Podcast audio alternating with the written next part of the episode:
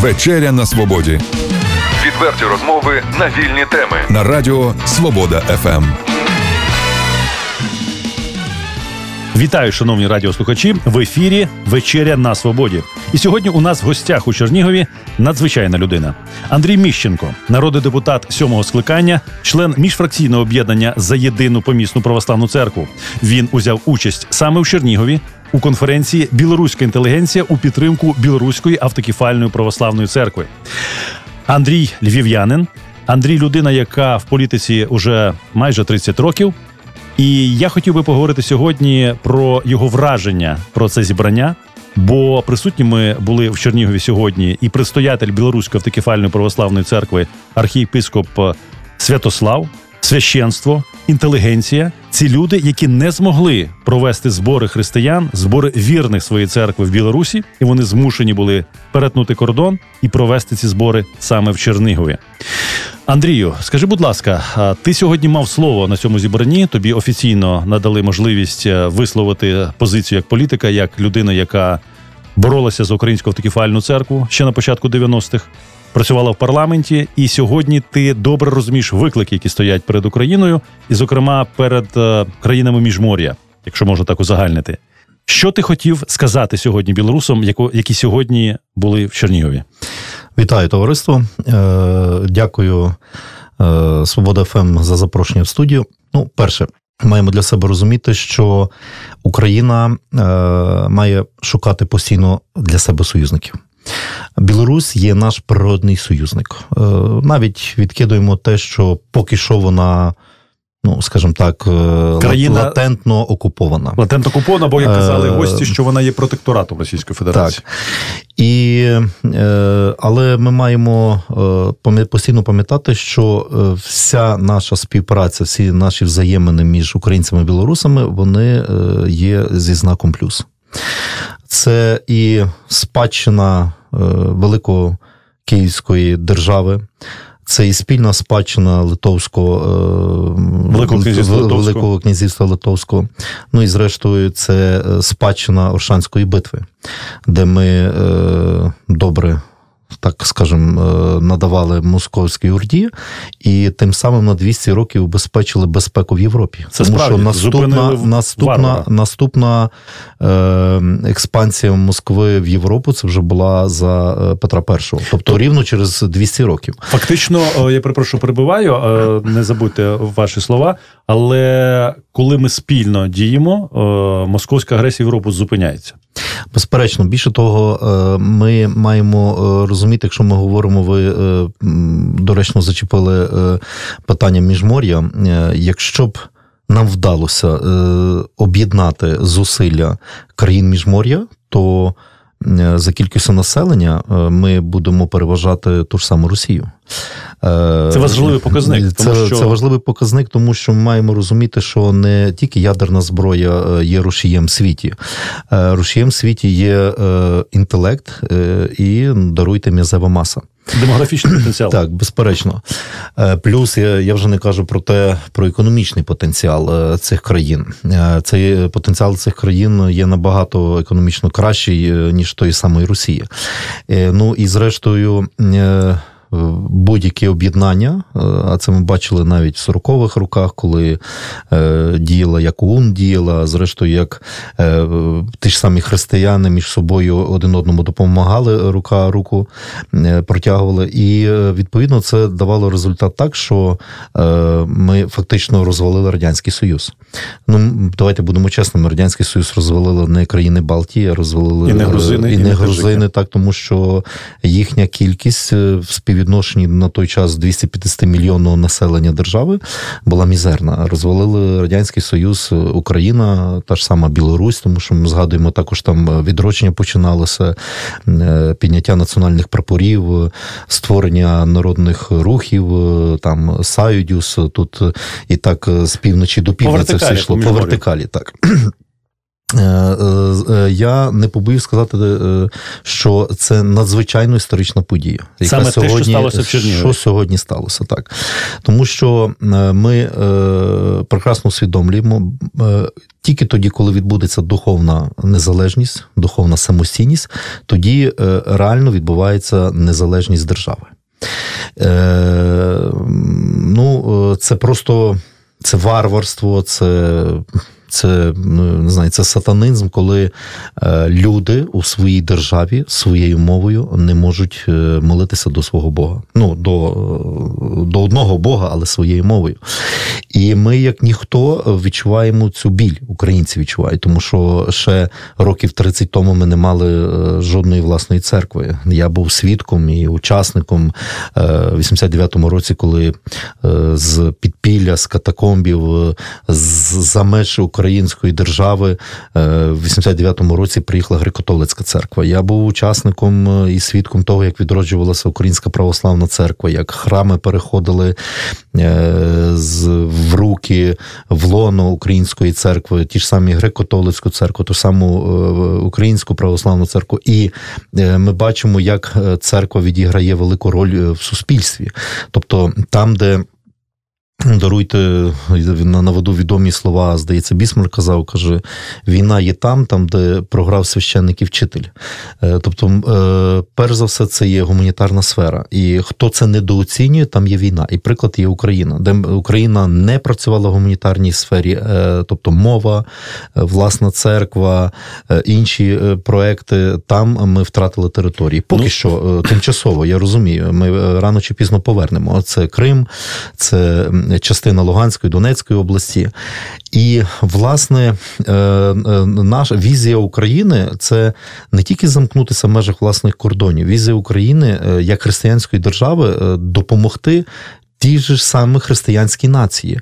Це взагалі в традиції християн. Е, і відповідно, е, коли я виступав сьогодні на конференції, е, я ну, висловив таку ідею, то я ну, я не є, скажімо, Архієрей, архієреєм, це, так, свійська тобто персона, я але свій, ти можеш та, та, але я висловив ідею чисто з політичної точки зору. Наприклад, Україна мала би допомогти в створенні духовної семінарії е, Білоруської церкви в Чернігові. Е, що це дає? Це Перш за все, починається практика ведення богослужіння білоруською мовою. Це створення цілої армії, даруйте апостолів, які будуть нести Боже Слово серед своєго свого народу. Ну і рано чи пізно це білоруський народ оцінить, що в найгірші, найтемніші часи. Е, найбільше допомагав український народ, українська держава.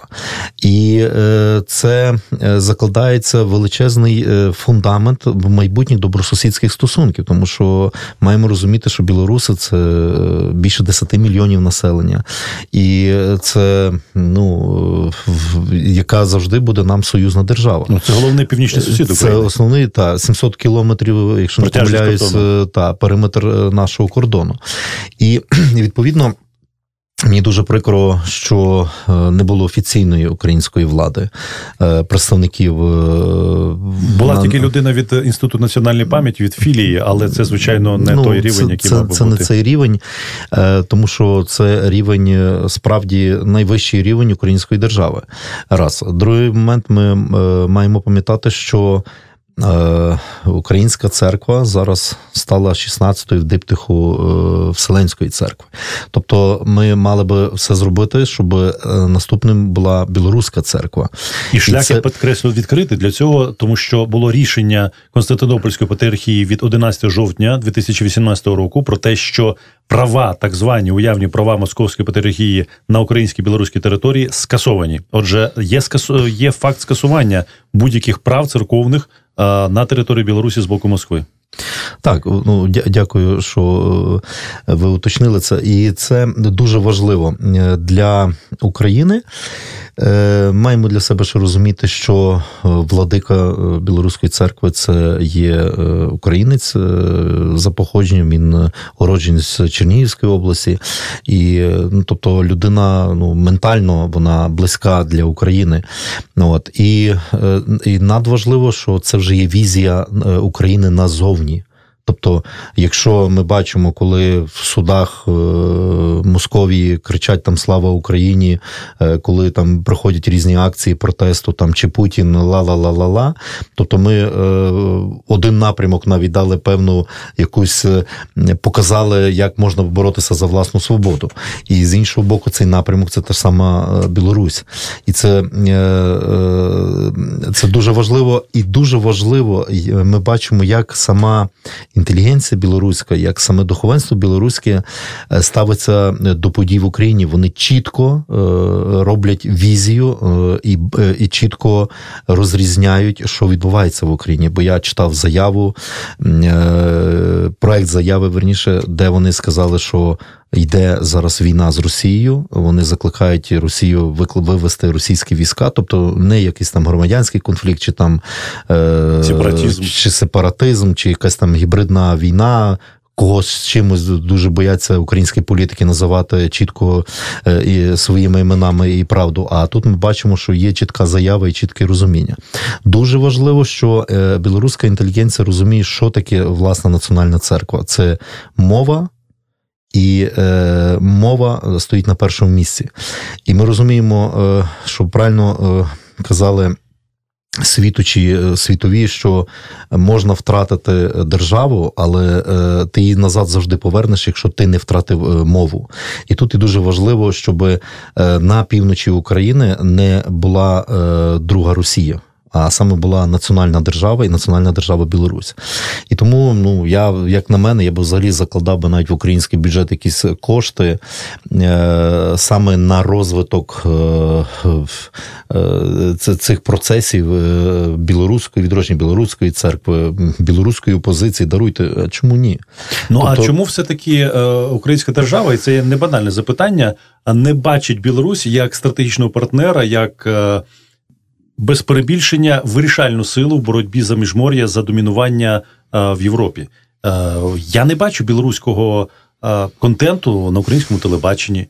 Я не бачу якогось міжкультурних зв'язків, і, взагалі, мати справді такого сусіда і не чути його. Яка причина? Хто наступив нам на вухо?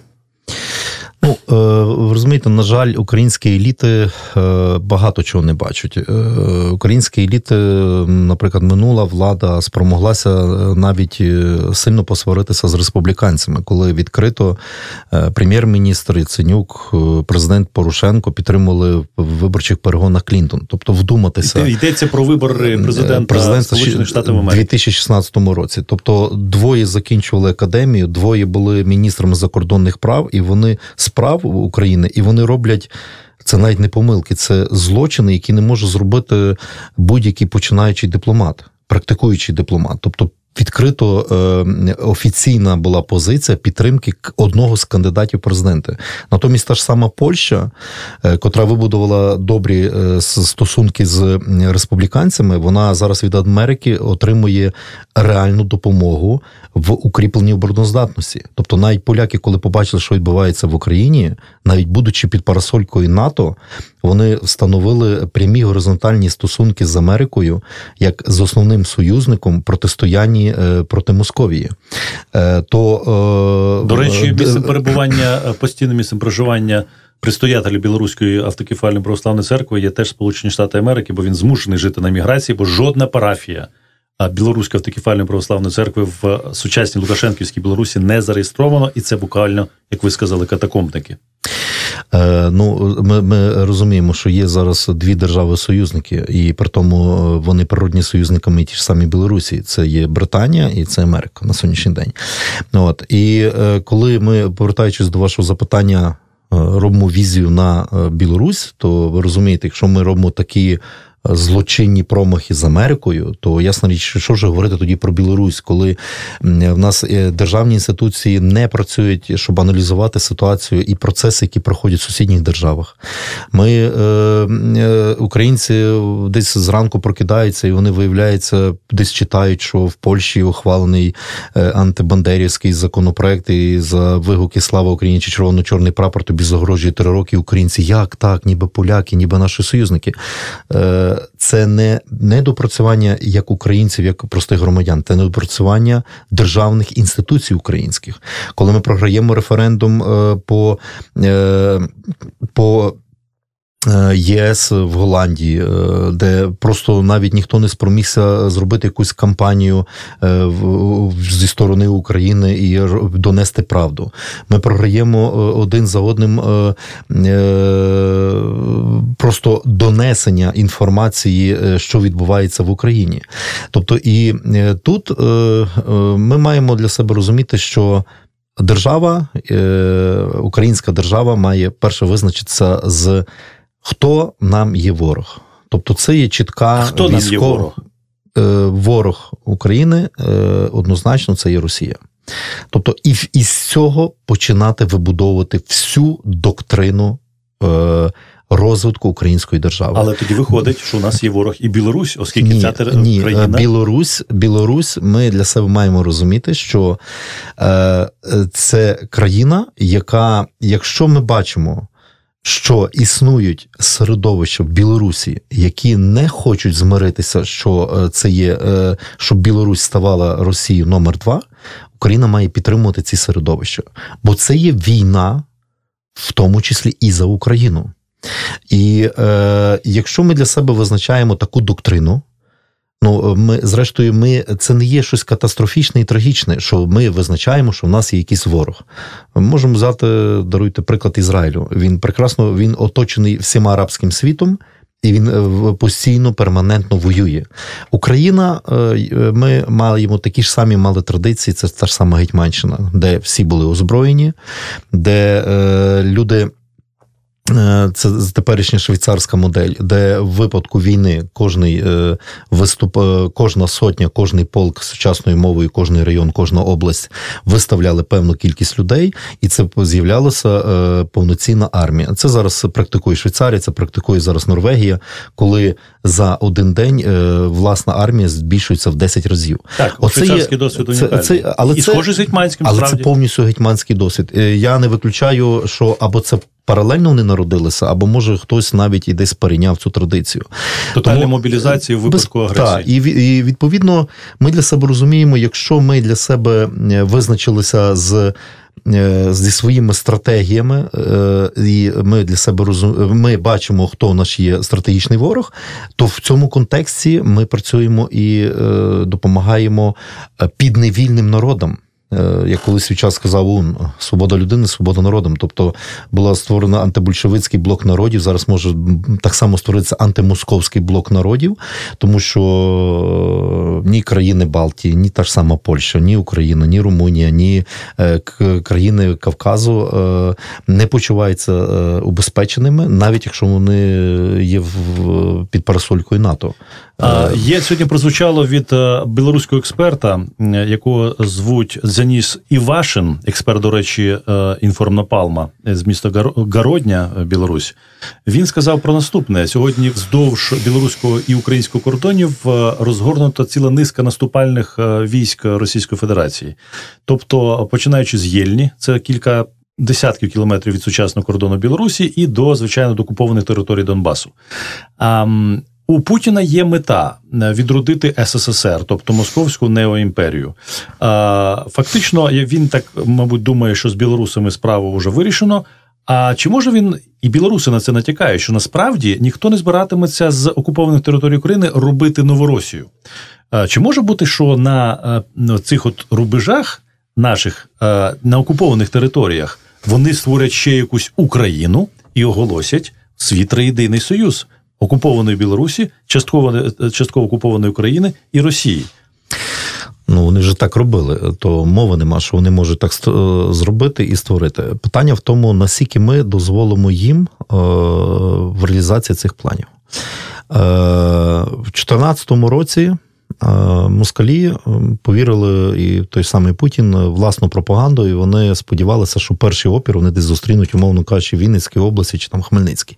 Насправді, перший опір вони е, зустріли на кордонах України. Це свідчить про те, що. Е, на щастя, існування, е, сам факт існування української держави породив велику кількість українських патріотів. Е, котрі навіть самі не підозрювали, що він може завтра взяти зброю і воювати за Україну. Це дуже важливий момент.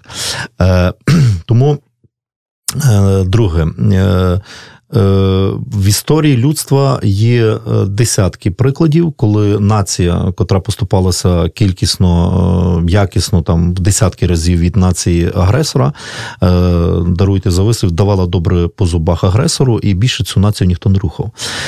Це є низка кроків, тому держава українська має визначаючи, що це є ворог, вона має зробити декілька кроків по створенню.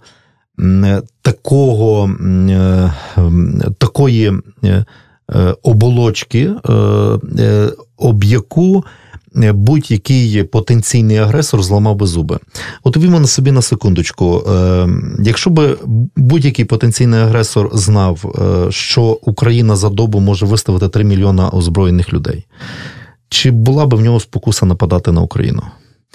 Е, чи, е, Бо ми маємо розуміти, що захоплення одного району, другого е, чи міста це одне питання ціни захоплення. Якщо е, вони будуть знати, що е, Новгород-Сіверський район даруйте, е, їм обійдеться в 100 тисяч вбитих російської армії, вони не будуть ніколи дивитися в сторону України. Вони будуть знаходити набагато слабші території, які можна буде зайти, обдурити, чи через телебачення, чи через радіо, і таке інше. Чи настільки ми є готові? Безперечно, ми не є готові, тому що е, війна це постійний процес. Е, і ти завжди будеш не готовий, якщо ти не готуєшся до того. Бо хочеш миру, готуйся до війни. І але е, в, ми вже перейшли на е, повністю на е, мілітарну тему. Але е, мілі... але вона логічна. Так, але війна починається е, тільки тоді, коли держава втрачає гуманітарну сферу. Ми можемо купити тисячу танків, але якщо е, водії і гармаші на тих танках е, в голові е, мають полову. Е, то е, даруйте рано чи пізно цих тисячу танків може обернутися проти тої держави, яка закупила їх. Тобто, фактично слухають шансон, е, говорять про Аллу Пугачову і чому Кіркоровні їздити і так далі так. по Україні. От але маючи 100 танків, але маючи надзвичайно мотивовані екіпажі, то тих 100 танків розіб'ють будь-яку армію, яка буде мати навіть і тисячу танків. Тобто гуманітарна сфера, а гуманітарна сфера це мова, гуманітарна сфера це церква, гуманітарна сфера це повністю інформаційний простір, е, котрий ми бачимо освіта. освіта, це гуманітарний простір, та е, це е, мас-медіа. І коли це все реально буде в руках українців, Е, де не буде, е, скажімо, діяти ворожа пропаганда, то ця країна є повністю убезпечена і захищена. Е, ну і маємо розуміти, що в Росії не мільярд населення, в Росії 100 мільйонів. Тобто всього навсього там два-два з половиною рази більше, ніж українців.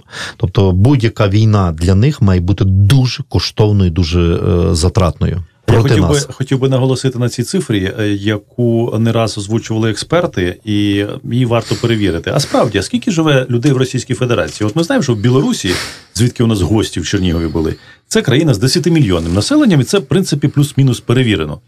В Україні, але зараз не про неї мова. Кажуть, що в принципі може і 40 мільйонів немає. Перепис свідомо гальмується всіма урядами е, з е, певних причин. А що з Російською Федерацією? Скільки справді вони отих згаданих м'язів от існує там, і в якому стані ці м'язи? Я не хочу зараз виглядати, знаєте, людину, яка там шапкою закидає і там кричати: ми всіх переможемо і таке інше. Але е, я працював в силовому комітеті, коли почалася війна, це 14-й рік. Ну і ми мали доступ до певної е, інформації не для розповсюдження. Ну але. Е, скажімо, без жодної конкретики можна привідкрити деякі факти. Е, ми знали, що плани Росії. Але також мали дані і розвідки, і витіч, е, скажімо, їхньої інформації, яка виходила з їхніх генштабів і так далі. Що ми хахли вас очень ненавидим, но у нас неким воювати.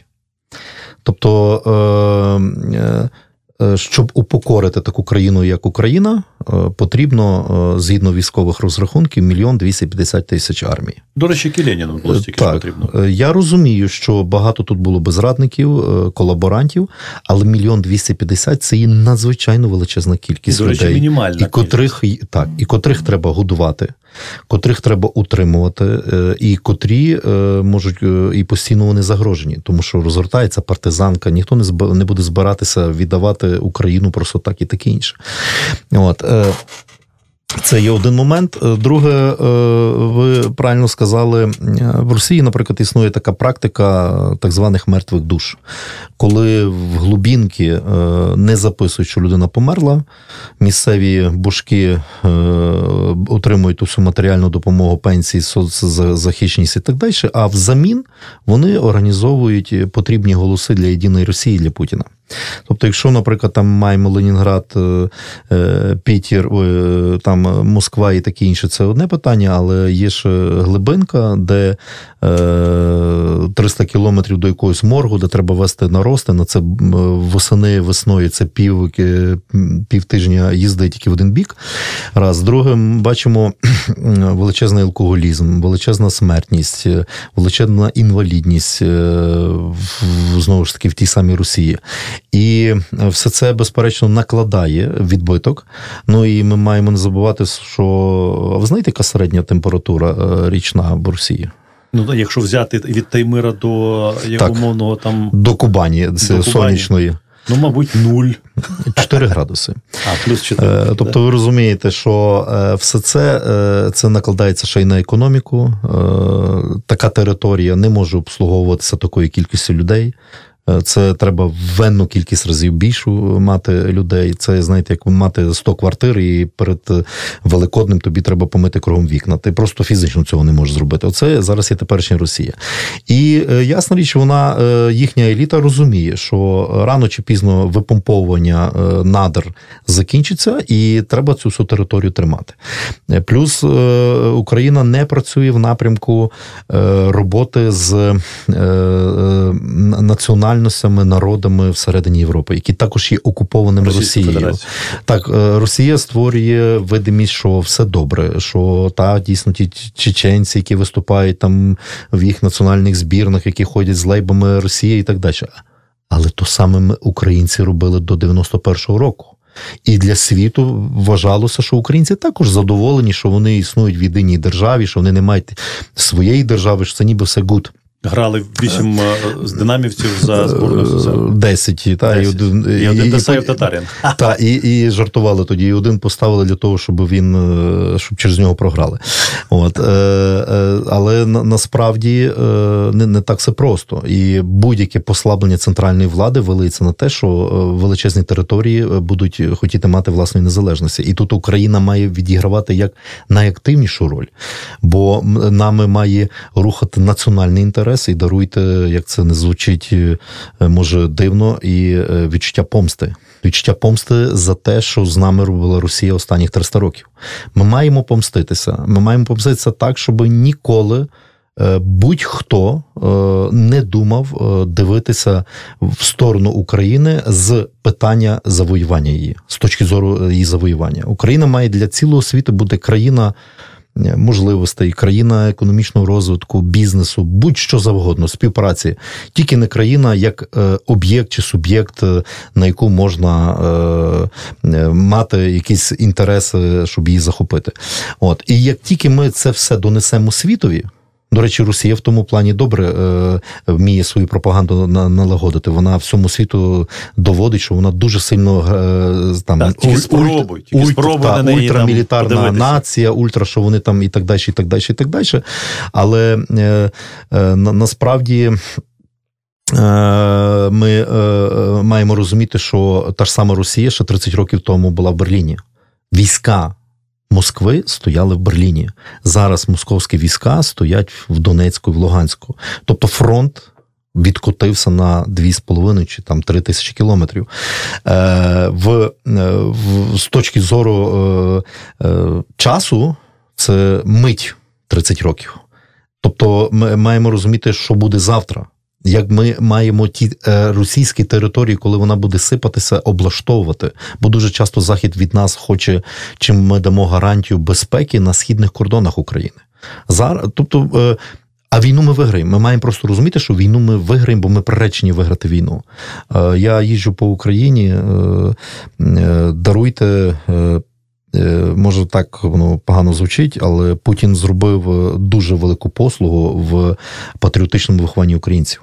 Він е, людей, котрім було е, байдуже таке поняття, як держава, це просто був обиватель, який тут банально тільки заробляє гроші. Він став українським патріотом, і це від півночі до півдня, від Чи заходу зможе- до сходу. Чи зможе е, білоруський збройний опір е, відродити білоруську націю?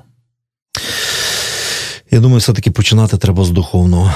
Тобто, фактично, те, що відбулося в Чернігові, білоруську інтелігенцію, підтримку білоруської автокефальної православної церкви, це такий, можна перефразуючи, оскільки у нас мілітарика така пішла, найкращий воєнний проєкт да, на теперішній час. Ну, безперечно, тому що, е, як Біблія каже, спочатку було слово. Е, відродження української нації починалося з чого? Починалося з Кобзаря, починалося з Руської трійці. Іван Франко, е, це була плеяда поетів-письменників, е, ідеологів українського націоналізму від Міхновського, починаючи, закінчуючи Бжеським, е, е, Донцовим, Липою. Тобто, це люди, котрі посіяли зерно самостійності в душах українців. І це зерно не могли виполоти ні голодомори, ні репресії, ні розстріли, ніщо. Тобто українська нація за 20 століття втратила вдвічі. Тобто ми б на сьогоднішній момент мали б мінімум 100 мільйонів населення. Але тим не менше вона не скорилася. Тобто ми зараз е, воюємо і ми відстоїмо цю українську державу. І білоруська нація, я так розумію, теж е, добре посіяла в ідею своєї державності, в ідею своєї автокефалії, автокефальної православної церкви. І про це вони сьогодні говорили. Що Власне. це не початок, а це є продовження. І ці люди е, збираються для того, щоб були добрі жнива.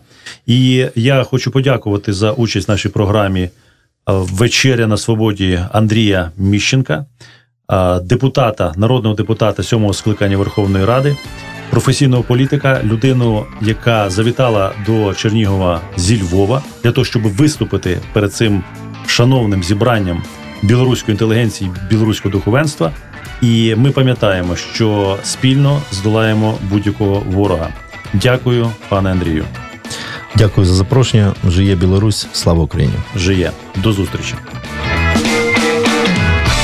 Відверті розмови на вільні теми у програмі Вечеря на свободі Тричі на тиждень у понеділок, середу і п'ятницю о 18.00. на радіо Свобода ФМ.